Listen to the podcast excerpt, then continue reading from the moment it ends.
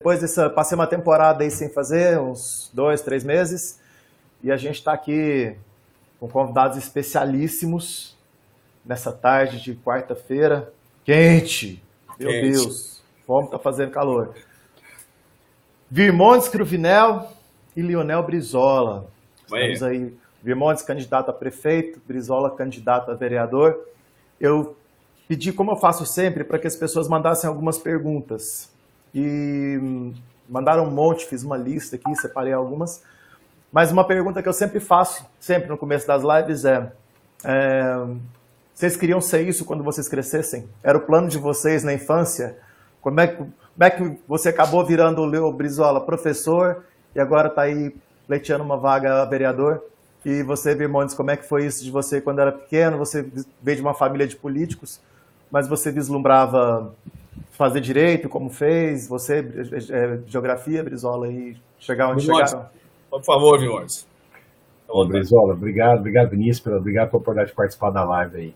É, eu acredito que a vida é movida a desafios, isso é uma coisa que eu carrego desde pequeno, né? mas na verdade, mesmo meus pais participando da política, eles nunca se incentivaram a ter, naquela época não tinha esse problema de nepotismo, então ter cargo e tal, eles falavam, vai estudar, faça o que você gosta. E foi assim que eu comecei uma caminhada assim, muito pequena ainda no escotismo, trabalho de voluntariado, e depois na faculdade, onde até reencontrei o Brizola, né, depois de ter sido aluno dele no ensino médio, eu fui fazer um trabalho legal no movimento estudantil, despertando esse trabalho mesmo de liderança, de, de liderança é, ali na classe como representante, depois no centro acadêmico. Então isso me despertou a vontade de fazer a diferença, né? E, e o fato de escolher o direito, a gente acaba tendo esse posicionamento. O direito a gente acaba estar ali para defender uma pessoa, uma família, e eu vi que na política era um espaço para defender uma cidade, né? defender uma coletividade. E isso me incentivou bastante a me preparar para esse desafio de estar no mandato eletivo durante esse período. Ai, bacana. Brizola? Bom, eu, na verdade, eu, eu, nunca. Boa tarde a todos, né? Eu nunca tinha me visto professor. Eu fui me ver professor já bem tarde, com 25 a 26 anos, né? Quando eu comecei a minha carreira. Mas quando eu entrei na profissão, eu me descobri. Eu falei, é isso que eu quero fazer, né? E gosto demais, adoro ser professor. E como o Virmontes falou, fui professor dele. E tem uma história que eu sempre conto, que eu encontrei o Virmontes na faculdade, né? Ele tinha entrado na faculdade, a gente estava fazendo direito, os dois juntos, né? Em 95, né? 94, 95, 95, né? E aí o irmão falou para mim, Brizola, que legal você tá aqui, cara, bacana demais e tal. E ele falou para mim o seguinte, ele falou assim, é, Brizola, eu quero ser político. Eu falei, cara, vai ser político, meu amigo. Vai ser político, se transforma no que você quer. Eu sempre falo para meus alunos, é bom você fazer o que você gosta de fazer, porque é mais fácil você viver e mais fácil você ser feliz também, né? Agora, a entrada na política é diante do quadro que está por aí. A gente, a minha, a minha, o meu grupo social, ele reclama muito. Né? A classe média realmente reclama muito, mas não toma atitude. Aí eu pensei comigo, vou parar de reclamar, vou ver se eu tomo uma atitude mais direta, mais severa, né? E aí, como o pessoal costuma dizer, pus a cara a tapa, né? E tô aí, tô na área e tô querendo realmente fazer alguma coisa diferente. E tenho o Virmontes como meu espelho hoje em dia, né? Na verdade, ele tá me dando umas dicas aí de como agir politicamente, né? O mundo, o mundo dá voltas, né? E isso é uma coisa muito interessante. Se a Terra não for plana, dá voltas. É, o político é maldito? Ou não? É o que eu falei, muitas pessoas, eu, eu comento isso com o Brizola, né? Infelizmente, é, generalizar é uma coisa que é. não é legal. E eu sempre discutia isso muito, incentivando a gente montar até uma chapa, como foi feita agora com o Brizola, de renovação, assim, gente que nunca teve isso. mandato eletivo na Câmara. Eu falava, ó, às vezes até só de você disputar a eleição, o povo vai falar assim, esse aí é mais um bandido.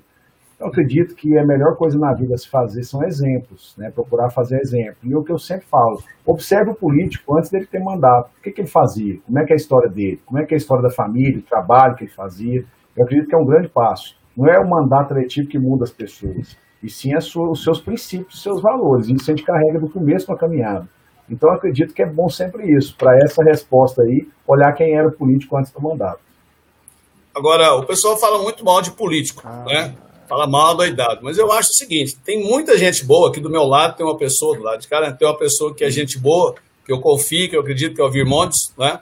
Então tem muita gente boa na política. Só que os bons, diante de tanta coisa ruim que está acontecendo, eles quase não aparecem, quase não vê os caras. Mas tem gente boa, né? E tem que entrar mais gente boa ainda. Para quê? Para que isso realmente possa acontecer. Que caiu alguma coisa aí. Voltei. Voltamos? Tá ok? Tá aí, Brizola? Tinha dado uma travada aqui, eu acho. Às vezes o fluxo fica pesado. Ah, peraí. Ah, peraí. Oi, Brizola. Já voltei, já voltei, já voltei, já voltei. Voltou. Estamos aí. Na área. Tá, sem problema. É, eu tinha. Uma das perguntas que mandaram aqui foi da seguinte: em tempos de fake news, polarização e hiperexposição, é, vocês acham que, pegando um gancho na resposta que vocês deram, é, vale a pena se envolver com política ainda e o, como fazer para que as pessoas acreditem na política e nos políticos? Vamos batendo bola, Brisol. Vai respondendo essa primeira. A gente vai batendo bola um com o outro aqui. Eu também acho uma boa. É, porque, na verdade, na verdade, o acreditar na política tem a ver com o que o irmão falou. Não adianta você querer fazer depois que você, você tem que fazer antes. É a sua atitude anterior ao fato de você se transformar que vai mostrar que você realmente é o que você quer fazer. Então, quando as pessoas falam, é legal encontrar que você está entrando, que você é um cara que faz muito trabalho voluntário, está preocupado com os outros, realmente você vai se preocupar com outras pessoas. Então, é isso. Agora, o cara agora, esse ano, como acontece, começar a fazer trabalho voluntário do dia para a noite, isso não funciona assim.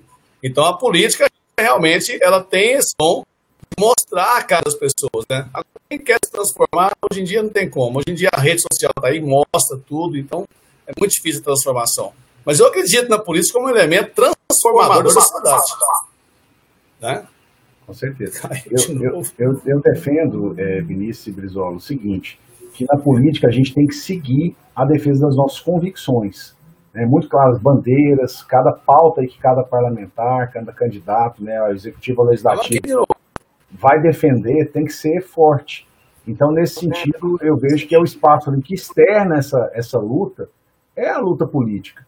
Né? Você, por exemplo, você percebeu, Brizola, como eu, como professor, a gente observar o cenário hoje de Goiânia, num período de pandemia, onde as aulas do município foram suspensas. Né? Crianças aí ficaram sem aula aí cerca de seis meses. Como é que vai ser esse futuro? A gente observar uma dimensão que, por mais o esforço que seja, a pandemia só externa o problema que já existe há um certo tempo. A gente fala em universalizar vagas aí, dar vagas né, para todas as crianças 0 a 3 anos. Hoje, nem 30% das crianças em Goiânia têm vaga em CEMEI. Então, assim, tem que lutar, e eu acredito que o espaço e o ambiente da política é para isso, para as boas pautas, né? Não para interesse pessoal. Quem vai para a política para interesse pessoal está fadado a sucesso de forma rápida. Então, assim, é. se você tem convicções, bandeiras claras, é muito importante, muito é tanta participação na política. Fala, Brizola. É tanta verdade essa questão da, da convicção pessoal, porque o pessoal está me ouvindo? Sim. Está me ouvindo? Sim. O pessoal sempre pergunta assim, Brizola, mas você vai, você vai entrar na política, caso você consiga ser eleito, você vai parar da aula? Eu falei, não, eu não quero parar da aula tem uns dias na semana que eu posso dar aula, eu quero continuar dando aula. Porque esse é minha, eu, eu, sou professor. Eu sou professor, eu vou ser, posso ser vereador? Posso. Mas, primeiramente, eu sou professor. Então, eu quero continuar dando aula, até para não perder o contato. Porque se eu fosse só vereador, eu perco contato com os alunos e tudo mais, com a sociedade em geral. Não quero ser só vereador, eu quero ser professor e vereador. Essa é a minha intenção. Clara. Ótima. outra pergunta que fizeram foi a seguinte, essa aqui eu achei engraçada. E aí, Vinícius? O, aqui fala o seguinte: os vereadores têm sido destaque é, recentemente em propor título de cidadão goianiense a artistas e atletas. Esse tipo de destaque mais afasta do que aproxima, mais afasta do que aproxima o povo da política. E como aproximar a população e fazê-la participar, cobrar, fiscalizar e colaborar no processo de governo e cidadania? Então, na verdade, são duas perguntas. A pessoa que perguntou quer saber a respeito da, da, das atitudes de alguns vereadores quando eles indicam é, uma pessoa de fora, um atleta, um artista para receber um título de cidadão goianiense. Isso vira destaque na mídia, eles acham, essa pessoa acha que é um destaque desnecessário, que, esse tipo de atitude é uma perda de tempo. E como fazer para que o cidadão se sinta próximo das pessoas que ele elegeu, como fazer para que o cidadão se sinta em contato, que ele possa cobrar, fiscalizar e colaborar. Eu acho que eu, o que eu gostei da pergunta da pessoa foi disso, do colaborar, porque a gente cobrar e fiscalizar, eu acho que é, é, que é uma boa, mas colaborar boa. também é muito bom. Isso. E eu tenho. É, e hoje. É, desculpa aí. Hoje em dia, tem um mecanismo muito fácil para você poder cobrar o vereador. Né? A minha ideia realmente é criar um aplicativo onde eu vou mostrar no aplicativo os projetos que eu estou colocando em pauta para a pessoa poder opinar. E em relação a outros projetos também da Câmara, a pessoa pode opinar. ela vai ser informada a respeito disso. E não é um negócio muito difícil de fazer. Então, essa seria uma forma de aproximar as pessoas do político e do que está acontecendo na política. Você vai lá, como a gente faz em tantas plataformas, né? Sim ou não, tal, acho legal, não acho legal, né? Então, eu acho que é por aí. Tem como você fazer isso e isso vai aproximar. Agora, com relação aos tipos de cidadão, acho que o Virmontes tem mais lá de responder que eu. É, porque ele vê muito disso aí, por favor. Bom, com relação aos títulos, é o seguinte: eu acredito que tem que ter um limite. Né? Não dá para você viver de projeto de título. Então, o cidadão está lá no legislativo, está lá para fazer leis, além de fiscalizar, para fazer leis. Então, sempre defendi isso, uma cota mínima, lá, sei lá, uns três títulos por ano. Acho que é uma coisa razoável você escolher, não artista, tudo bem, às vezes até artista, que é uma pessoa que tem participação na cultura, mas que tem uma efetiva participação na, na história da cidade. Eu acho legal isso também, esses reconhecimentos. Mas limitar um número aí, três, quatro, sei lá, alguma coisa bem enxuta mesmo, até porque são muitos vereadores. Né? Então, com relação ao título, essa é a minha opinião. Nós temos que reconhecer sim, homenagear a pessoa só depois que morreu não faz sentido. Nós temos que reconhecer a história de lutas que é feita de Goiânia, né? com, com, com limites. Né? A minha, minha palavra-chave é essa. E com relação à participação, eu vejo que cada vez mais nós temos ferramentas para isso, sabe, Vinícius? Eu tenho visto agora nesse mandato como deputado estadual, foi uma eleição difícil, né? uma eleição polarizada, e onde eu falei o seguinte, olha, eu vou me reinventar. E foi com isso que eu criei o gabinete digital, onde a pessoa manda um WhatsApp, comunica com a gente, não precisa ir no gabinete, mas nós estamos fazendo uma agenda presencial que eu falei, que era o gabinete dos bairros, né? É, e também a gente criou aí uma sistemática de debater lives toda semana com assuntos que dizem respeito à melhoria do estado da cidade. Então isso aproxima as pessoas, né? tanto presencial quanto também esse online facilita aí que a democracia seja efetiva. Ótimo. Pegando também mais um gancho nisso aí. O que Goiânia mais precisa e quais vocês acham que são as prioridades? A gente tem elencado algumas prioridades, né? Tanto eu como o Brizola temos algumas prioridades, mas eu acredito o seguinte, talvez superar esse caos agora da pandemia, com essa efetiva preocupação com a saúde, né? Lutarmos em particular essa chegada da vacina aqui para Goiânia e restabelecer aí a, o controle também da situação sanitária em Goiânia é muito importante, talvez seja um dos temas principais. Nos preocupa também bastante essa questão do transporte coletivo. Eu tenho assumido responsabilidades aí, porque é um caos é, a mobilidade, mas principalmente a questão do transporte coletivo, tem um grande fluxo de pessoas em massa. Né? Infelizmente, hoje, as empresas de transporte coletivo não estão cumprindo sua obrigação, que é garantir que o ônibus chegue na hora, garantir que não tenha superlotação. Então, um compromisso a ser enfrentado também pelo prefeito de Goiânia diz respeito a isso. E é claro, também a gente pautar aí a questão da retomada da economia. Foram vários, além de perdas de vidas, né? Nós tivemos aí perdas de, de empregos, de, de oportunidades. Nós vemos ali, é, visitando algumas avenidas comerciais em Goiânia, como a própria TE3, até no centro de Goiânia mesmo, bate até uma dor no coração de você ver ali lojas fechadas. Então é preciso resgatar essas oportunidades, valorizar o pequeno empreendedor, de dar oportunidade para incentivar atividades comerciais que se reinventaram, né? como por exemplo as vendas online, a gente poder trazer para Goiânia transformar a cidade mesmo como referência no e-commerce. Então, assim, eu acredito que são três pontos aí principais, claro também com a pauta da educação, sabe, Vinícius? Não faz sentido hoje a gente é, perceber o grande reflexo que a educação consegue transformar a vida das pessoas. Agora, imagine o impacto que vai ter isso. Primeiro, crianças que ficaram sem suas aulas, né? E segundo, é escolas particulares, berçários, estão fechando, estão fechando, né? Por aquela falta de condição ali do pai e da mãe pagar. Então, esse caos tem que ser repensado quem vai ser prefeito vai ser vereador tiver uma Sim, inclusive você já abordou alguns pontos aí que a gente vai abordar daqui a pouco, que são perguntas que, que enviaram para a gente também aqui. Peraí, deixa eu só ajeitar aqui rapidinho. A gente teve um probleminha, mas já está de volta. Creio eu. Está nos ouvindo, Brizola? Você nos ouve? Beleza. Tá. É... Em, te... em, tempos de crise ou não, o gerenciamento de recursos é sempre uma preocupação. É o que está em vista quanto à IPTU, por exemplo, pagamento de folha, divisão e direcionamento de recursos. Ah, aqui eu ainda tudo bem. Ah, ok. É o que está em vista quanto à IPTU, por exemplo, pagamento de folha, Ah, ok. Se falhou, repita, hein? Oi. Oi. eu repito. Hein? Tá ok. Então a pergunta é a seguinte: em tempos de crise ou não, o gerenciamento de recursos é sempre uma preocupação. O que está em vista em relação a vocês? Quanto... Tá ok. A gente aguarda. Pode ser? Então estou com um probleminha técnico, que essa plataforma para nós ela é nova. Mas a gente resolve isso facilmente aqui. Se você quiser responder, Virmontes, pode ser também. Só que eu estou sem seu áudio. Agora sim. Beleza. Bom, então você está falando em tempos de crise, a questão orçamentária, né? Financeira. Exatamente. Bom, é, é um momento de estabelecer parcerias. Por isso que eu vejo a necessidade, primeiro assim, de a gente tentar ao máximo enxugar a máquina nesse momento, acompanhar a realidade financeira aí é, das secretarias, observar o que está sendo feito através da lei de responsabilidade fiscal. E é claro, enxugar. Se tem secretaria em excesso, vamos colocar as básicas ali para funcionar com qualidade. Né, a gente dimensionar, inclusive, algumas ferramentas que garantem economia na administração, como é o caso do home office. Sabe, Vinícius? Eu vejo que hoje o home office diminui aí gasto, despesa, estrutura, desde que tenha efetividade, a entrega realmente, a prestação de serviço com qualidade, ele pode ser incentivado e vai continuar sendo uma realidade em outras administrações do país. Então eu vejo que é um caminho desses que nós temos que estar atentos. E é claro, buscar parcerias, parcerias com o governo do estado, parcerias com o governo federal,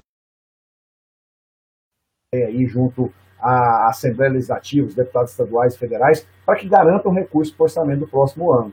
E é claro, é, fazer aí com que essas dimensões, nós sabemos que serão difíceis, mas para todos, né? Você não vai chegar aí não sabendo que tem problema. Tem problema sim, mas é ter bom senso, é garantir transparência, é garantir, garantir agilidade aí nessa, nessa condução de processo administrativo dentro da prefeitura. Eu acredito que nós possamos aí, superar esse desafio com determinação. Né? Não é chegar e falar que vai fazer tudo de imediato é conhecer, fazer auditorias, acompanhar problemas que estão acontecendo em algumas secretarias, enxugar algumas, né?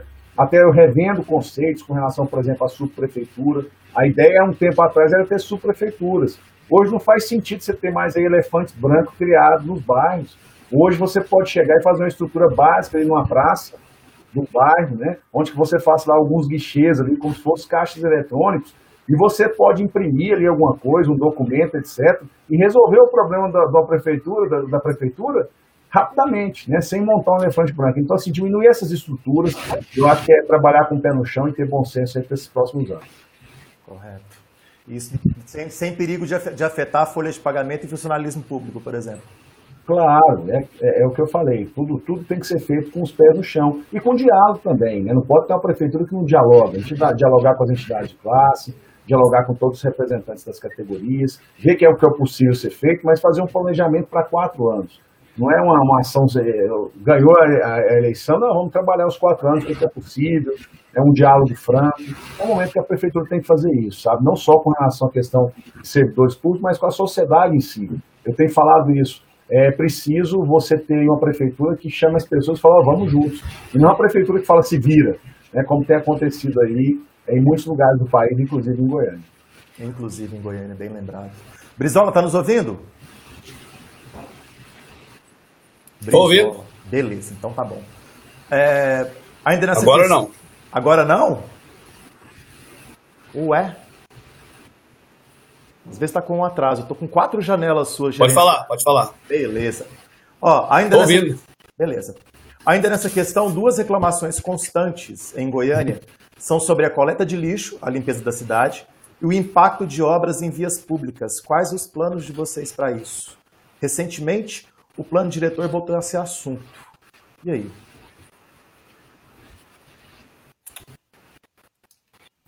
O Brizola, vai, o Brizola vai ter a oportunidade, se Deus quiser, aí, de ser um vereador e vai debater o plano diretor, porque pelo que eu tenho visto aí, não vai ser discutido é sobre, esse ano. Sobre, né?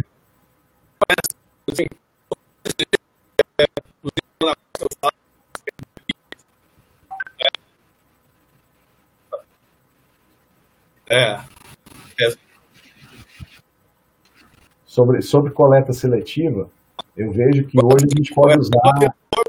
Vai ser vem. Eu acho até melhor, em parte, né, não ideal, mas ser discutido ano que vem. Porque algumas pessoas que vão discutir o plano esse ano, eles não vão estar lá o ano que vem.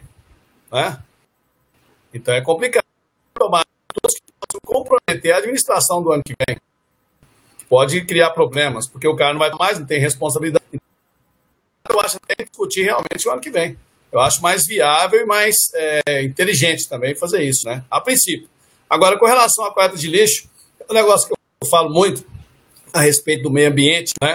Então, a coleta de lixo em Goiânia seletiva, ela atinge de 5% a 8% da cidade se atingir tudo. Temos que ampliar essa coleta seletiva. Eu vou falar o seguinte para meus alunos: lixo jogado fora é dinheiro jogado fora. Porque o lixo pode ser reaproveitado demais, dá dignidade a uma série de cooperativas que vivem desse material que é jogado fora. E outra coisa, vai diminuir o impacto ambiental. O ambiental em Goiânia, o aterro sanitário. O aterro sanitário merecia um tratamento melhor, merecia ser mais, não, não tão, porque está uma verdadeira de lixo lá. Quem já foi lá já viu, quem já passou lá perto. Então, tem que administrar para mandar menos lixo para lá. E aí é que entra o processo de reciclagem. Tentando o gancho, se me permite, é um outro problema ambiental em Goiânia que eu acho da mais alta seriedade é a questão do Rio Meia Ponte né, e dos seus afluentes, que estão todos poluídos, as matas detonadas, quando praticamente desaparece. Né? Então, são coisas que Goiânia não pode conviver mais com isso. Mas, para isso, fazer um trabalho a médio prazo de educação e tudo mais para recuperar isso. Né? E mais, você pode recuperar o meia ponte sem ter prefeitura. Você pode fazer convênios com a Agência Nacional de Águas, um monte de coisa, e poder recuperar o meia ponte e economizar grana e dar, e dar dignidade para as pessoas que vivem próximo ao meia ponte, porque realmente, nesse período do ano, o mau cheiro perto do rio, ninguém merece, galera, na boa, ninguém merece. Nem perto nem longe, né? Agora, com relação às hormônios, é que poderia comentar, por favor. É, com relação ao plano diretor, eu ressalto isso. O Brizola vai ter a oportunidade de ser vereador de discutir o plano com transparência, igual, por exemplo, é online, é legal, mas tem que dar garantia também de levar toda a documentação ali para as pessoas saberem que emendas que estão fazendo no plano. Né? O primeiro princípio aí dessa atualização e revisão do plano diretor que o próprio Estatuto da Cidade estabelece é que tenha transparência nas discussões. Então, esse momento vai ser oportuno para fazer, acredito, até com mais prudência pós-eleição. É, com relação à coleta seletiva, eu sou um defensor disso, nós temos que melhorar, nós temos que utilizar as ferramentas, inclusive, para que o lixo possa ser transformado em energia. Eu defendo isso, participo da Comissão de Minas e Energia vejo aí essa necessidade, as energias renováveis, a gente repensar, porque a sustentabilidade é um item que está dentro desses quesitos aí de uma cidade inteligente. Então você tem como pensar isso. E usar ferramentas da tecnologia, Vinícius, até para melhorar essa coleta. Né? Você tem em outras cidades é, a ideia, inclusive, que os próprios caminhões, lá tem chip que vão vendo se as lixeiras aí estão preenchidas ou não. Você pode diminuir o trânsito da cidade com isso, né? Você pode monitorar instantaneamente com câmera, igual a gente está fazendo aqui, um, um, caminhão fazendo a coleta de lixo em toda a cidade. Isso certamente vai facilitar esse trabalho, que é um todo envolvido, né? Com relação às obras, é o que eu disse. É, a cabeça de quem é prefeito hoje tem que ser uma cabeça de dimensão ampla, maior, né? Maior do que era no passado tem que se colocar é, um, com a consciência de que é preciso concluir o que não começou. Por quê? Porque as pessoas vão e colocam em seus planos de governo, em propósito, vou fazer tantos mas não começa, não termina. Começa a fazer três meses antes da eleição. A defesa que eu sempre tenho dito, e o Brizola também, é o seguinte: a prefeitura tem que trabalhar, são os quatro anos. Né? Esse negócio de fazer, deixar aí, fazer caixa, fazer empréstimo, em seis meses da eleição fazer obra, as pessoas até estão é, griladas com isso. A gente anda na cidade e percebe, ó, ninguém é bobo mais. E é outra coisa, figuras também de, de participação, né? Você consultar a sociedade, saber o que, que é prioridade nesse bairro, nessa região, são ferramentas que podem ajudar aí a concluir essas obras aí nesse próximo período aí de muito desafio nessa travessia. É, uma coisa que você falou que eu concordo, que eu acho que precisa urgentemente, é que a prefeitura comece a utilizar a tecnologia em prol da cidade, em prol do, do cidadão. É, incrível como que parece que, que a gente está vivendo na década de 90, que às vezes você tem que resolver alguma coisa com a, com a prefeitura, por exemplo, antes, coleta de lixo mesmo, antes. Né? ou antes, que nem é de coleta seletiva, é de coleta comum mesmo. Por exemplo, o famoso catatreco que a gente tem em Goiânia. Né? Você tem um trambolho na sua casa e você quer jogar fora, então você tem um, um, número de telefone que você liga e você agenda para daqui 20 dias. Então a pessoa deixa um sofá velho na calçada que fica mofando, enfim, você dirige pelas ruas, ou você caminha pelas ruas mesmo, é muito comum você ver uma quantidade grande de lixo entulhada. Até, perguntar, até comentaram aqui no, no, nosso vídeo, aqui no nosso papo aqui, que não é só a coleta seletiva que tem que melhorar, a coleta de lixo de modo geral, né? Que aqui no setor central, por exemplo, caminhão de lixo passa todos os dias, mas que em setor afastado passa uma vez por semana e olhe lá. Então, essa questão. É, isso, é, isso é um negócio interessante, porque nós não podemos pensar numa administração que administra para uma parte da cidade. Uma administração ela tem que cobrir toda a cidade. Né? Inclusive, é um fato importante que eu tenho a ressaltar: o Virmontes fez isso quando ele era vereador, e é uma das propostas que eu tenho também, que o Virmontes também vai implantar, caso ele seja eleito, espécie seja eleito, né, se Deus quiser, é o gabinete itinerante. O gabinete itinerante. E lá na periferia, em todos os setores da cidade, nas áreas nobres também, saber quais são as necessidades. Conversar com os lideranças, conversar com a população local, de que é que você está precisando. Para que nós possamos, de repente, na Câmara dos Vereadores, propor projetos que atendam essa população. Não a partir do que eu penso, ou do que eu imagino que seja melhor para a cidade, mas a partir das reivindicações da população. Isso é muito importante. E o gabinete itinerante é uma saída ótima para isso. Né? Se não der para fazer ao vivo, mas eu acho que já vai dar, se Deus quiser, vamos fazer então é online, mas saber o que a população quer. Agora, ficar propondo projetos aleatoriamente sem consultar, não leva a lugar nenhum. Né? Concordo, faz sentido. Olha, com a pandemia, a necessidade de distanciamento social ficou mais evidente. O eterno caos do transporte público na cidade. A gente passa pelos terminais nos horários de pico e fica em choque. Será que finalmente vamos ver essa situação desumana ao menos amenizada? Esse é um problema delicado que se arrasta há anos. O que vocês propõem fazer para a melhoria de transporte público em Goiânia? Esse, eis um problema que, olha, da, da época que eu andava de ônibus, tipo, 20 anos atrás. Já era um problema. Já era. Quais são as sugestões? Como que a gente pode resolver isso aí? Pode começar, Luizão. Bom, a questão do transporte coletivo é um negócio pertinente. Porque se nós conseguirmos realmente melhorar o transporte coletivo, como nós temos a intenção, né, é, vai diminuir o número de carros nas ruas. Isso é um, isso é um, um adendo ao melhor transporte coletivo. Muitas pessoas não usam o transporte coletivo porque ele é ineficiente e não chega a tempo no trabalho, no compromisso que ele tem. Agora, se nós temos aí redes, redes principais com transporte coletivo que realmente funcione, que ande adequadamente, as pessoas vão usar mais o transporte. Mas para isso, principalmente, importante ter o quê? A fiscalização. Né? Agora, nós que estamos aqui, nós dois, não temos é, é, rabo preso com ninguém de empresa de transporte. Absolutamente.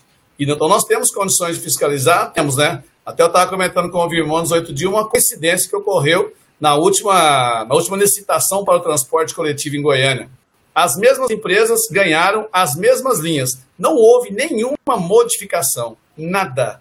Isso é o quê? Uma triste coincidência, eu acho, né? Mas ocorreu. Então tem como melhorar? Tem. Mas a fiscalização e o uso da tecnologia cada vez mais pode viabilizar isso, né? E eu volto a refutar. Melhorando o transporte coletivo, melhora a qualidade do ar, porque se diminui a quantidade de, de carros nas ruas, né? E aí já cai naquela outra coisa que a Brama falar, que é a questão das ciclovias também, né? Que são as opções de transporte que a população pode ter dentro da cidade. E completando esse raciocínio é justamente isso. Hoje a cidade tem que trabalhar de forma integrada a questão do transporte. Né? Você priorizar essa questão das calçadas, priorizar a questão das faixas de pedestre, priorizar o uso de ciclovias, inclusive para facilitar essa questão da saúde né, e condições de mobilidade sem esse, essa questão do carro.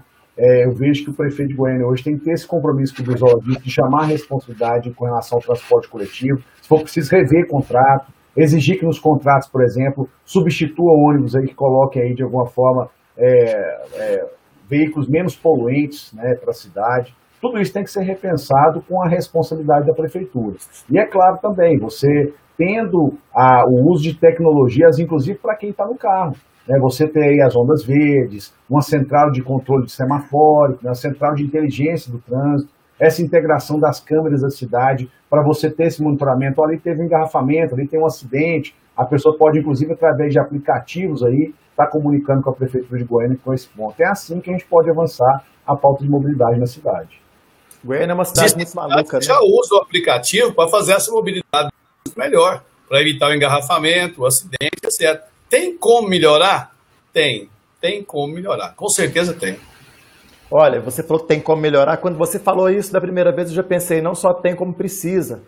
Tem gente comentando aqui dizendo que não existe uma linha de ônibus do aeroporto para o centro, por exemplo. Então, se você vê isso em toda grande capital, toda grande cidade onde tem um aeroporto, agora o aeroporto de Goiânia é um aeroporto internacional, mas a gente não tem uma, uma linha de ônibus, por exemplo. É muito comum em cidades da, da Europa, dos Estados Unidos, mundo afora. Você chega no aeroporto, você pega o transporte público e dali você se vira, né? Você não depende de um táxi, você não depende de, de um transporte particular.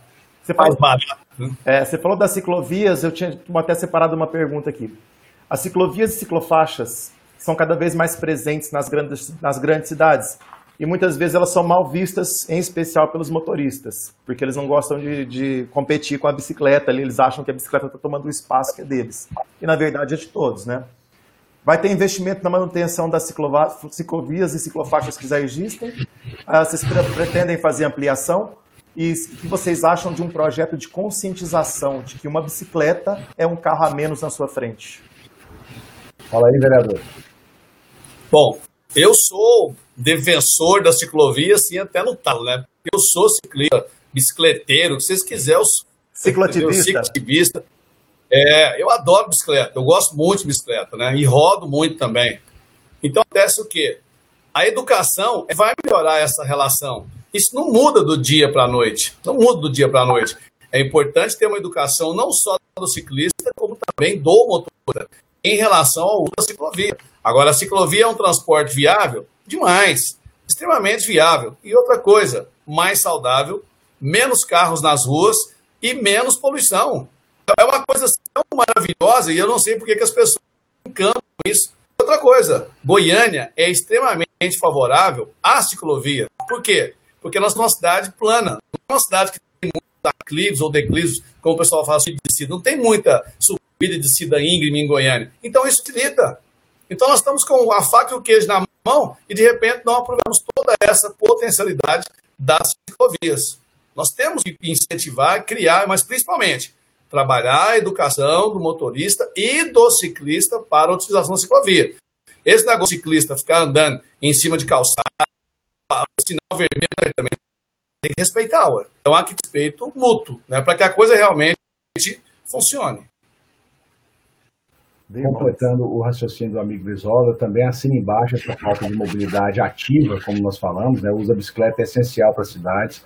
É preciso é. a gente rever um plano cicloviário que tem na cidade de Goiânia, que desde o plano diretor já foi pensado e colocar em prática essas ciclovias, não só para o esporte, o lazer, mas também para o trabalho.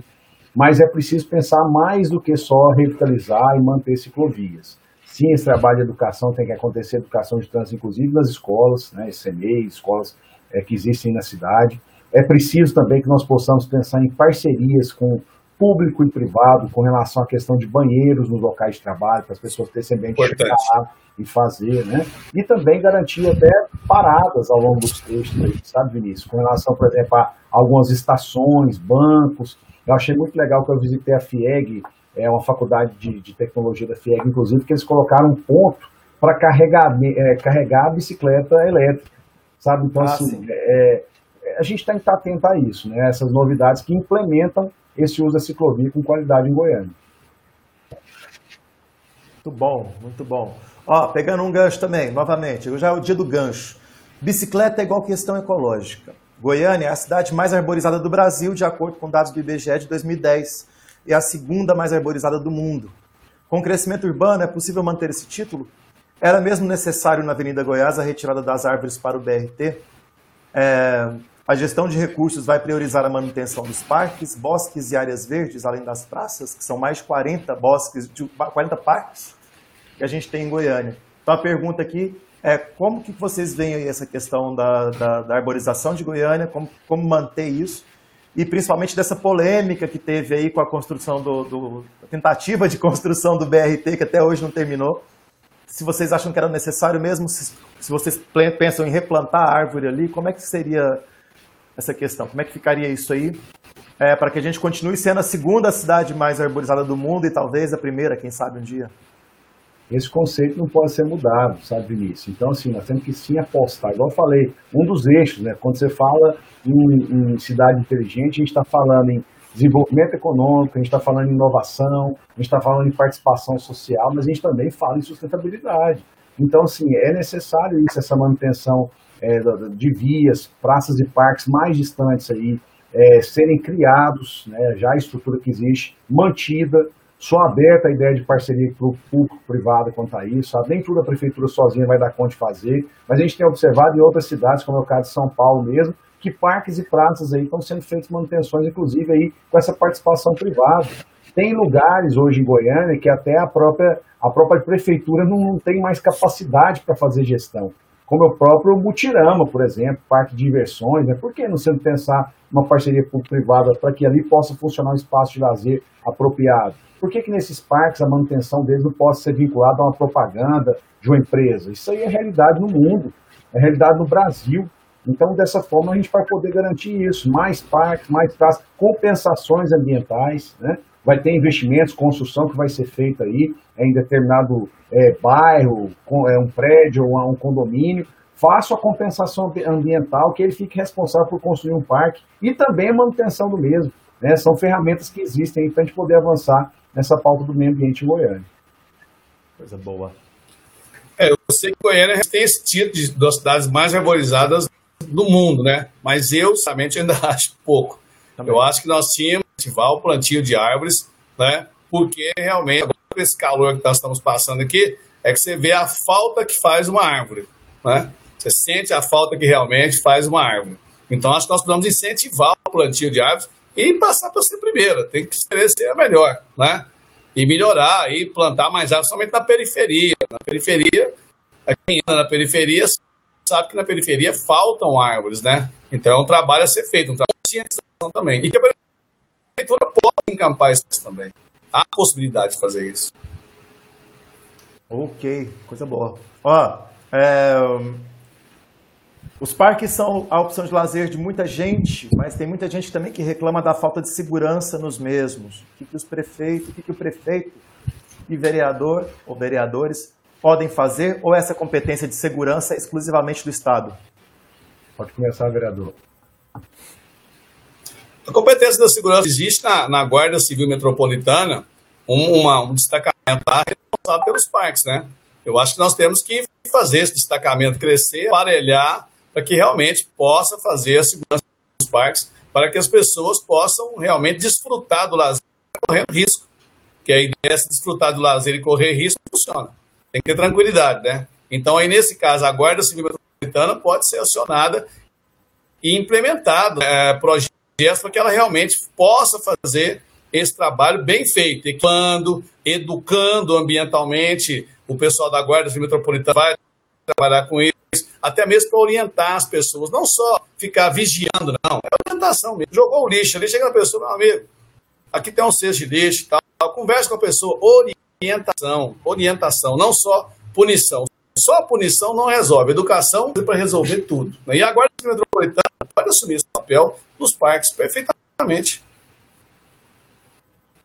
E com relação a parcerias também, né? que eu vejo, a Guarda Municipal está presente nos parques, nós temos as câmeras que podem ser implementadas, né? e também fazer convênios aí com a prédios, residências, acoplar essas câmeras, inclusive essa integração no sistema de inteligência aqui em Goiânia, até para fazer essa prevenção. E parceria com a Polícia Militar, né, as rondas que possam acontecer também, principalmente em alguns espaços, por exemplo, a própria praça cívica. Gente tem uma presença efetiva ali, pelo menos nesses horários de entrada e saída, é da Polícia Militar também, não só é uma praça ali, não dá para você ficar só com a guarda municipal, tem furtos, tem roubos que acontecem, são carros estacionados, né? Então esse trabalho de integração Polícia Militar e Guarda Civil Metropolitana tem que ser permanente aqui na cidade.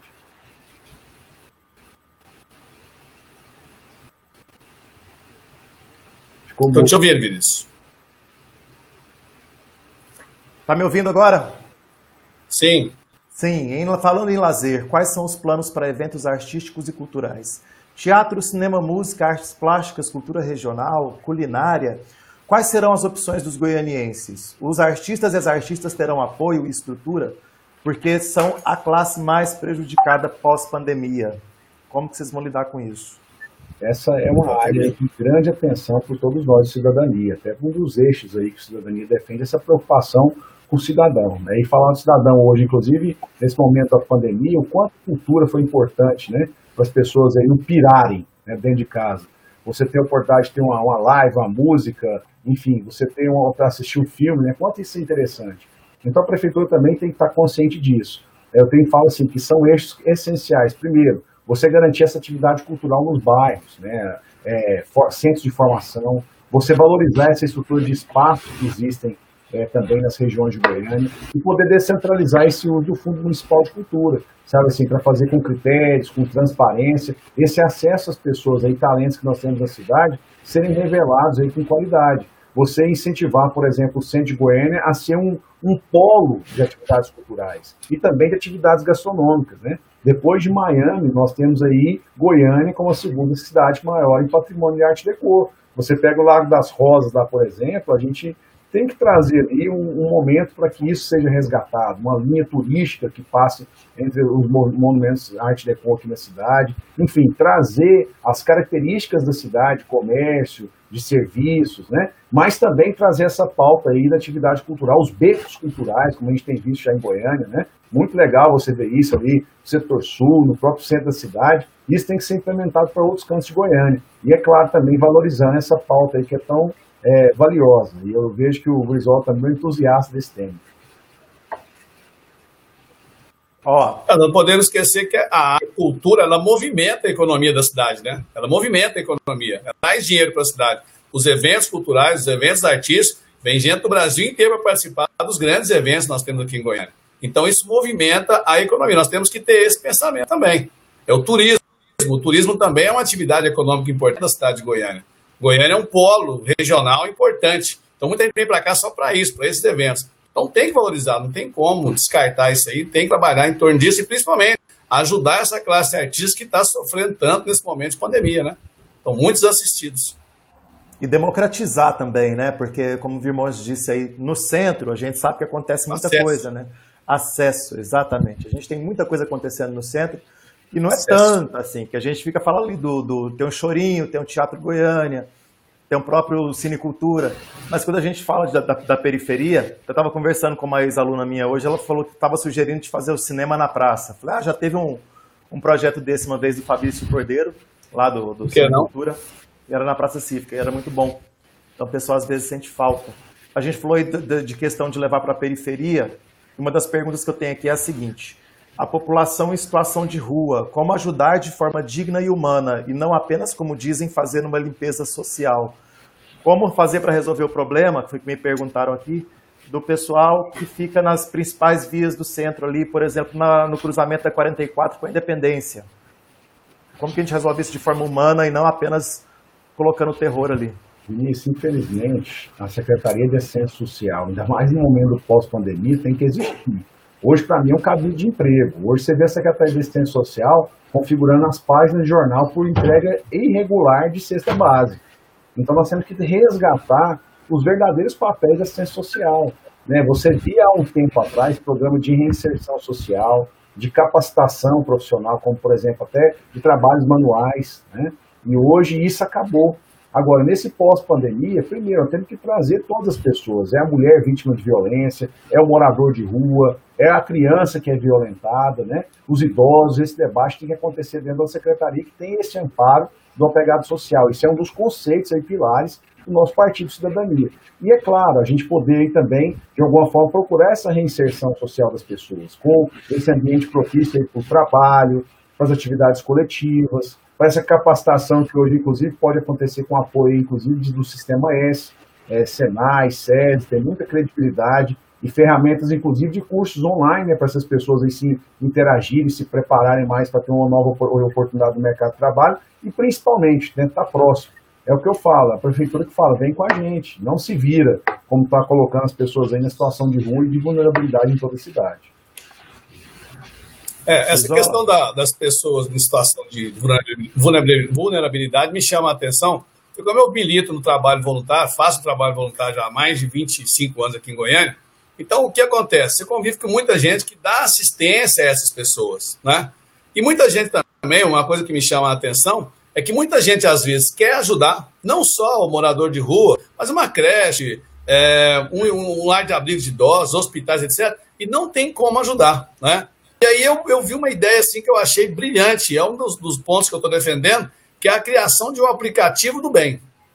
Sabe? Um aplicativo do bem. O que é esse aplicativo, então? As entidades assistenciais, né, cadastradas aí no Conselho Municipal de Assistência de Goiânia, elas iriam se colocar nesse aplicativo e dizer: nós estamos precisando de uma pessoa aqui, por exemplo, para dar banho idoso, para fazer comida, para ajudar na limpeza, fazer não sei o quê. Muitas pessoas querem doar do seu tempo para ajudar essas entidades, mas não sabem como fazer. Esse aplicativo viabilizaria isso. Então, uma vez por mês, o aplicativo disponibilizaria quais são as necessidades das entidades A, B ou C. E a pessoa iria procurar a entidade para.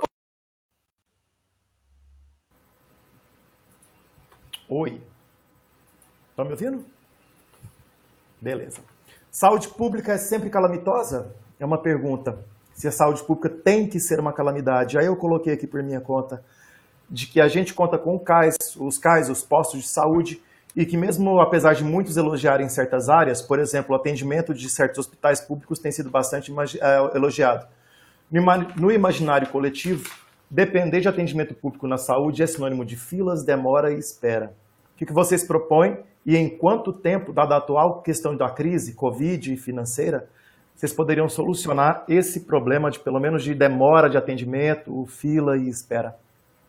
Primeiro, é, Vinícius, ter transparência na, no uso dos recursos. Nós vimos aí denúncias, inclusive, aí no portal da transparência, não aplicação dos recursos que chegaram do governo federal para o Covid. Não faz sentido isso em Goiânia. Né? Então, transparência, agilidade nessa questão processual dentro da prefeitura, você acabar com papel, você tudo informatizado pode facilitar e até respostas mais rápidas. Né? E segundo, você facilitar essa questão do atendimento online. Você faz o agendamento de consulta, a pessoa pode avaliar o atendimento. Isso aí tem que funcionar de verdade. Sabe assim, com inclusive monitoramento da própria prefeitura sobre a efetividade do serviço. Isso na ponta, ali na entrada. Né? Você garantir essa humanização do atendimento, capacitar as pessoas aí para atender bem. Outro aspecto interessante, por mais que às vezes nós temos ali é, unidade de saúde em grande quantidade na cidade, mas nós sabemos que às vezes vai chegar lá de imediato, de última hora, então esse treinamento e essa formação da humanização é essencial. Outra coisa que eu defendo, trabalho de prevenção. Você valorizar o programa Saúde da Família, as visitas em casa, onde que você pode antecipar problemas. Né? Eu sempre tenho citado, Luiz, pode até cansar de ouvir isso, exemplo, por exemplo, do início da pandemia, onde que nós tivemos a gripe H1N1 e foi feita aglomeração para ter vacina, Vinícius. Poxa, nós estamos no século XXI, você tem que ter mapeado quem são os idosos em Goiânia e essa vacina ser feita na casa deles. Isso é o trabalho correto. Isso é usar tecnologia e dados, informações para fazer o bem pelas pessoas. Nós defendemos também a ideia de ter aí é, alguns centros de especialidades, né, de atendimento aí de doenças crônicas e principalmente um problema muito grave, que tem atingido aí praticamente todos os lares, a questão do atendimento à criança. Né? Minha mãe foi pediatra há muito tempo e me fez defender uma pauta que é criar um centro de especialidades pediátricas, inclusive com atendimento às pessoas especiais, às crianças especiais. E hoje, praticamente, esse serviço concentrou numa UPA que tem lá em Campinas, que inclusive eu passei por lá hoje. Mas assim, deslocar, por exemplo, 20, 30, 40 quilômetros uma criança com a família para ir para Campinas não faz sentido. Além desse centro de especialidades pediátricas, a gente tem que ter o pediatra nas unidades de saúde. São algumas coisas que a gente tem defendido nessa pauta aí da saúde. É, e outra coisa também que chama atenção na saúde, aproveitando o seu gancho aí, Birmones, é em relação ao atendimento às. Pelo que eu fiquei sabendo, não existe um prontuário único. Né? É claro que existe também a Lei Geral de Proteção de Dados e tudo mais, mas a gente deveria ter um prontuário único para facilitar o atendimento, agilizar e até mesmo economizar para a prefeitura, né, para o município. Mas é um processo, é a tal da tecnologia. Mas tem como fazer isso? É claro que tem. Basta ter a vontade e realmente implantar esse sistema com mais tecnologia. Falando nisso, né, eu fui pagar um negócio na prefeitura, eu não posso, eu não consigo imprimir no site da prefeitura. Eu vou ter que ir uma unidade de atendimento para poder imprimir.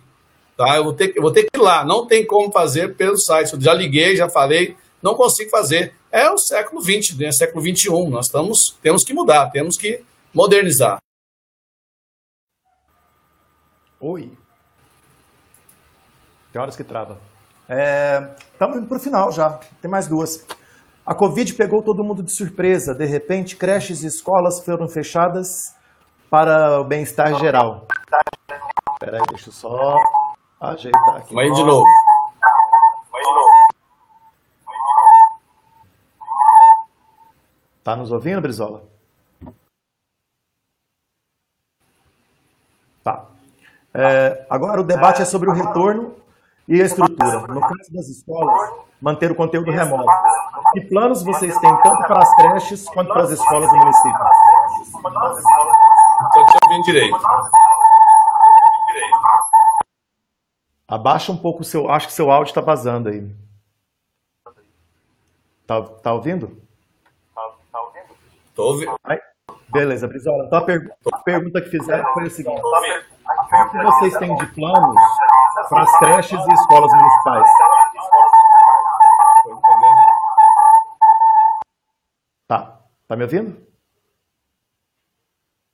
Tá, beleza. Então, estão perguntando aqui, Brizola, que planos que vocês têm para as escolas e para as creches municipais, porque ficou meio que escancarado com essa coisa da, da Covid, que apareceu de repente, a gente ter que dar aula remotamente. Para a gente que trabalha em escola particular, já foi uma loucura, você imagina para a escola pública, né? E a gente imaginava que essa Covid, que a crise não fosse, que o isolamento social não fosse durar tanto tempo. A gente tinha uma noção de que seria algo demorado, mas não em torno de um ano para mais, né? A gente não sabe como é que vai ser isso para o ano que vem. Então, mesmo uh, não cogitando a, Covid, mesmo cogitando uma vacina para o ano que vem, que, quais são as propostas de vocês para a educação infantil, para educação que é a educação que o Fundamental 1 que, e Fundamental 2 que, que, o município oferece, e no caso das creches, o que, que vocês têm para propor para os eleitores? Fala, é, o Virmontes começou a falar anteriormente. Deixa eu sair. Tá. Virmontes, se você quiser adiantar. Oh, beleza. Bom, essa é uma das pautas que talvez aí nós temos aí mais conhecimento, né? Não só o Brizola, mas também eu como professor, a gente tem dedicado aí dia e noite a melhorar isso. Então, as primeiras pautas diz respeito ao seguinte: é um programa de retomada aí com relação a essa questão das aulas do presencial. Essa discussão que vai acontecer vai ser responsabilidade do próprio prefeito. Então, você melhorar a estrutura é, física das escolas com relação à questão sanitária, higienização, né? Você garantir uma qualidade, inclusive, da internet nas escolas é uma coisa que tem que ser prioridade. Segundo, você ter condições para que as crianças hoje em Goiânia possam ter acesso também à internet, porque algumas atividades podem continuar no online aí, nesse período pós-pandemia. Então, você chamar aí as empresas telefônicas em Goiânia, rever inclusive os contratos que existem com a própria prefeitura, né, a questão da banda larga, isso pode aí garantir, inclusive, que toda criança aí possa ter uma internet de mais qualidade no bairro onde ela mora. Então, são pontos essenciais. Mas é claro também, olhar a questão da valorização dos, dos, dos professores, servidores administrativos, ter esse diálogo permanente com as entidades, né, pautas aí como o PIS e outras garantias, tem que ser observada é, servidor é, bem é, com diálogo sempre aberto pode melhorar sua, o seu futuro. Né? Então, assim, dá uma, o melhor de si. Com relação à questão da, da, da capacitação permanente, né? nós temos aí é, acompanhado, por exemplo, infelizmente, né, a prefeitura não chamou os professores para fazer um treinamento online. E pior, suspendeu o contrato. Então, assim, a prefeitura tem que ter esse diálogo, essa capacitação permanente, como eu disse, custava ali trazer uma parceria do Sistema S, para fazer um treinamento, inclusive, desse online, Senai, né, com professores da rede pública municipal. Não, isso é possível ser feito com, com parcerias, inclusive, aí de, de forma é, bem clara e transparente. Né? E também eu, eu falo uma coisa, Vinícius, é a gente melhorar essa estrutura física das escolas. Né? Tem escola de placa ainda, tem container, que não faz sentido. Imagina container no pós-pandemia. Né? Então, assim, tudo isso tem que ser repensado. E é por isso que nós temos que encarar essa discussão até com um debate também do acesso. Né? É, nem 30% das crianças de 0 a 3 anos hoje com acesso à vaga no CEMEI. Como resolver isso? Primeiro, não só construir mais, mas buscar parcerias com entidades aí é, religiosas, entidades sociais. Eu vejo um trabalho tão bonito, por exemplo, que a Radiação Espírita faz com relação a essa pauta de educação. É que tem que ter apoio da prefeitura, sim, mas não só aquele apoio de é, vem cá, vem ser minha parceira. Não, tem que ser parceiro efetivo sessão de professores, convênios aí que podem acontecer, e dessa forma a gente vai garantir esse passo né, que pode ser dado aí pela educação no pós-pandemia. Ótimo. Inclusive a parceria público-privada no pós-pandemia, para ampliar a quantidade de vagas, vai ser um elemento interessante, porque nós temos diversas escolas aí de, de educação infantil que estão passando por dificuldades. Seria o momento, então, de fazer uma parceria com essas escolas para oferecer mais vagas para as nossas crianças porque há falta de vagas na rede pública em Goiânia. O déficit é grandioso, então nós podemos resolver isso através disso e até ajudar as escolas que estão passando por dificuldade. Oi. Ó, vamos para a última. A última é a seguinte: é, as minorias sociais. O Brasil é o país que mais mata a população LGBTQI no mundo. Vocês têm algum. Está incluído no plano de vocês, no projeto de vocês, dar visibilidade dar segurança para essa população LGBTQI, e não só para ela, mas o reconhecimento da existência das outras minorias, como, por exemplo, as pessoas pretas, o grupo dos negros, as mulheres e por aí vai. A, a, o é respeito à diversidade é um dos compromissos, inclusive, de cidadania nacional, sabe nisso. E não só precisa estar consolidado em discussões, mas tem que ser de forma efetiva. Então, até nessa questão da composição da chapa, nós convidamos a Julimari, que também é jovem, é negra, tem compromisso com as causas também da, da diversidade. É, é, nós também, como candidatos a vereadores, aí, inclusive, incentivamos a vários parceiros que tenham bandeiras aí de respeito a essas diferenças. E o país, o mundo e uma cidade vive com respeito à diferença. Isso é democracia efetiva. Então, dessa, dessa maneira que nós somos contra radicalismo, sabe? Como perseguição à diversidade de pensamento, à opção sexual. Isso aí tem que ser uma coisa é, de respeito à própria pessoa. Né? O poder público não tem que ficar interferindo na vida privada das pessoas, não. Que sejam felizes, né? Que tenham condição de viver bem em uma cidade. É isso que o prefeito tem que fazer pelas famílias da cidade de Goiânia. E é dessa maneira que nós temos aí defendido toda essa liberdade aí de, de opção, de credo, de consciência, e de participação e principalmente né, que a pessoa ame da forma que ela tem que amar. O prefeito hoje tem que amar a vontade de fazer o melhor pela cidade. Eu acredito que esse é o compromisso e também o vereador. Semana passada eu participei de uma, de uma reunião, convidado pela minha filha, para a formação de uma ONG para a defesa do LGBT, QIA+, e tudo mais. Então foi um negócio muito bacana. Então há uma movimentação na cidade para isso, né? Eles me chamaram, eu fiquei muito feliz, que eu sou o mais velho do grupo lá, é só rapaziada, menino de 20, 22, 25 anos, e uma pauta de defesa dessa diversidade. Nós não podemos pensar num mundo hoje sem o respeito à diversidade. Não tem como você pensar isso. É, é, é incabível, é incabível. Embora que muitas pessoas ainda defendam isso aí abertamente na nossa sociedade. Eu não sei nem como é que eles fazem isso, né? mas a, a, o respeito à diversidade tem que ter. A Cadê o Brizola? Aí, caiu. De novo. Espera ele voltar. Ó, chegou. É só o meu que tá caindo? Só. O meu tava de boa. Entendendo? Também tô entendendo. Você não tá querendo participar, você fala, cara. Fica nessa onda aí, ué. O que, que, é isso? Pelo amor de Deus, não quer brincar Longe de mim. Longe mas, de mim. Mas era a última. Ó, só uma observação aqui. Mandaram falando assim que o, o termo que se usa correto é orientação sexual, não opção. Hein? Ninguém escolhe. Estão dizendo aqui que opção é McDonald's ou Burger King. Isso. Eu, eu prefiro pamonha goiana. É. E eu sou, sincero, eu sou sincero em falar. Eu estou estudando esses termos e realmente você tem que se educar para poder usar o termo corretamente. O gênero, a opção, é um negócio. E, e, e são muitas nuances, né? E são muitas nuances que, de repente, para algumas pessoas pode não parecer nada, mas para a pessoa que está dentro dessa categoria, desse grupo, para ele é um negócio ruim, é chato. Então a gente tem que é. estudar também. E isso passa, mais uma vez, pela educação, pelo respeito e tudo mais. Tá certo. Eu acredito que, obrigado aí pela consideração, Elisa, né, e todos que participaram acompanhando a gente aí. Mas eu acredito que talvez mais do que nomes, é importante atos, né? Então, dessa forma aí, a gente primeiro, só de estar aberto ao diálogo, de respeitar as diferenças, isso vale mais, às vezes, até de uma equívoca de palavras. Mas ter compromisso com o diálogo, de respeitar todas né, as opções, ou orientações, ou credos, ou consciências. Só de você abrir esse espaço para o diálogo, né? de não ter esse radicalismo, esse extremismo, de distanciar ali que a pessoa pensa diferente. Então é, é um passo para poder avançar a democracia, sim. Seja na orientação, na consciência na convicção de cada um. Ótimo. Considerações finais, rapazes? Eu agradeço a oportunidade, Vinícius, Brizola, um papo aí agradável. É, a nossa ideia justamente de participar de um processo político é isso. Né? Enquanto você tem aqui é, no Brasil aí, debates acontecendo é, com relação a, a, candidaturas aí, só no meio de imprensa, você dá abertura para essa discussão aqui de, de debates pelas redes sociais, é muito interessante. Você já vê lá nos Estados Unidos o debate acontecendo nas universidades, né? Que a gente possa chegar a esse momento de fazer debates entre os candidatos a prefeito nas escolas, nas faculdades, né? E quem não for, quem se esconder do debate aí, é porque talvez tenha algum problema. Né? Então a gente fica muito feliz de poder participar. É, agradeço aí mesmo esse, esse espaço, agradeço a todos também que, que participaram aqui no chat, né?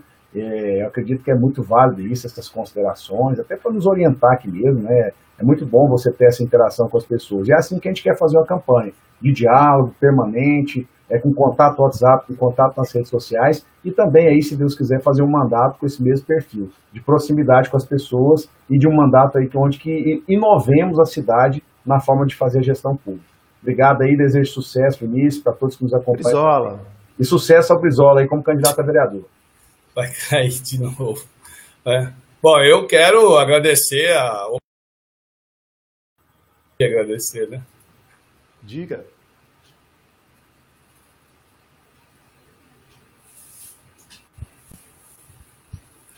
Fala, querido. Parece que é só a minha. Né? Não sei o que está é? acontecendo. Bom, Tá eu quero agradecer a oportunidade de estar aqui. Para mim, realmente é um negócio muito bacana, né?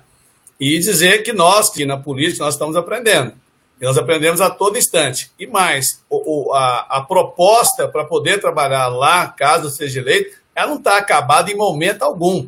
É uma proposta em construção constante. E as opiniões e as sugestões de vocês são também muito importantes. Quero agradecer o Vinícius a oportunidade de estar aqui né, com vocês e no mais, gente, vamos fazer alguma coisa diferente. Vamos tirar a Goiânia da mesmice, tentar fazer alguma coisa que realmente faça essa cidade ser a cidade que ela merece ser. Goiânia merece ser bem melhor do que ela está hoje em dia. Tenho certeza disso. Com certeza. Beleza. Obrigado, rapazes. Obrigado, senhores e senhoras, quem assistiu também, quem acompanhou pela participação. E a gente se fala em breve numa outra live qualquer. Obrigado pelo tempo e pela disposição de vocês dois, viu? E boa sorte Obrigado. aí no pleito. Até Obrigado. Mais. Valeu. Tchau, pessoal. Tchau, até mais. Era isso, gente. Vou nessa. É... Geralmente eu faço as lives pelo Instagram. Aqui no Facebook. Dessa vez a gente tentou uma plataforma nova, teve alguns problemas. A gente vai tentar resolver, eu vou tentar resolver. E mandei sugestões, dicas do que vocês querem ver aqui e de quem vocês querem ver aqui, para a gente bater um papo legal e provavelmente sem falhas na próxima. Me desculpem as falhas e obrigado por, por terem participado. Tchau.